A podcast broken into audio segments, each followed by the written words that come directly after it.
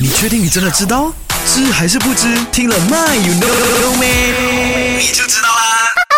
男女大不同，今天我们聊一聊，到底男生的脸皮比较厚，还是女生的脸皮比较厚？You know or you don't know？Don't know 来，阿俊来跟你说，男生的脸皮真的厚。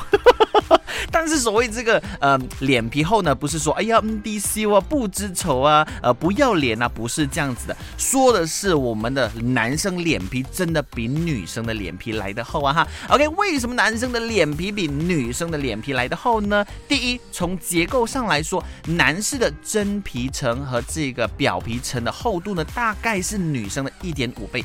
第二，男性皮肤比女性皮肤的角质层更厚，厚大概是 twenty four percent 到四十 percent，所以呢，男生呢比较多这个角质。OK，那第三个原因就是呢，雌性荷尔蒙啊，这个雌激素呢会导致胶原蛋白的合成能力下降。然而，男生啊，雄性的荷尔蒙呢会促进胶原蛋白的合成，所以呢，我们脸部呢，男生的脸部呢，这个胶原蛋白是比女生多的，肯定自然而然就会。厚过女生嘛，有没有？所以呢，综合上述来说呢，就是我们从科学论证的角度出发，然后呢说男生厚脸皮的原因了哈。所以呢，各位男生以后女生在说我们男生臭不要脸的话呢，说我们厚脸皮的话呢，我们就跟他说，真的，我们男生的脸皮真的很厚的。